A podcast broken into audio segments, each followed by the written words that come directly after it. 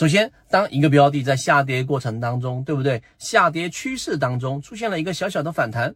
而这个反弹呢，它又出现了一个我们所说的缩量下跌，说明什么？我们首先要分析前面的这个反弹，这个反弹呢，仅仅是一波，可能大家呃增量资金认为这一波已经到底了，或者是做一些尝试性的试盘，然后上涨。但这个下跌过程当中出现了我们常说的这种缩量。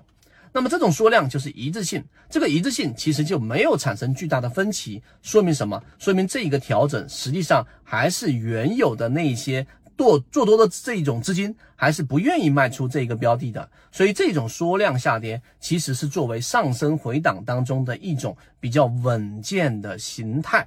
所以第二点大家要明白，无论是下跌过程当中反弹的这种下跌，还是这一波。这个形成一个趋势之后的一个上升的回档，只要是缩量的下跌，它都是一个比较稳健的特征。这是第二点，很多人走不到这一步啊。第三点，刚才我们说了，当它出现了快速的这一种或者说缓慢的持续的下跌趋势，它一旦出现一个反弹，这个反弹如果是缩量。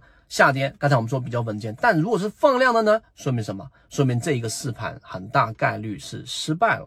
这就是说我给大家新增的一个题外的话题，就是什么叫做放量下跌。那么同样的，刚才我们说到第二点，就是在回档过程当中的缩量下跌是一种比较稳健的特征。那么当然，第三点，当一个标的出现了创了新高，没有所谓压力了。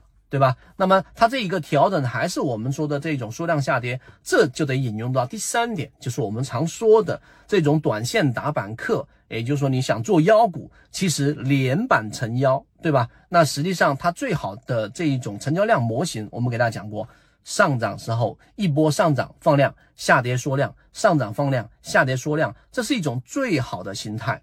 所以，当一个标的创了历史的新高的时候呢，它出现了一波调整，是属于缩量调整的。那么，它如果有一定的支撑，例如说前高的支撑，它突破了嘛，对吧？前面高位可能十块钱，突破十块钱之后涨到十一块，然后回调到了十块五毛钱，是属于缩量下跌的，然后再出现一个底分型，这就是一种好的形态。所以，对于缩量下跌，当然还有不同的这种组合，但是本质你理解，它是一种一致性的调整。而不是分歧的调整，这一点尤其重要。好，今天讲不多，和你一起终身进化。更多完整版的视频以及我们的所有方法论，我老莫财经公众平台进一步系统学习。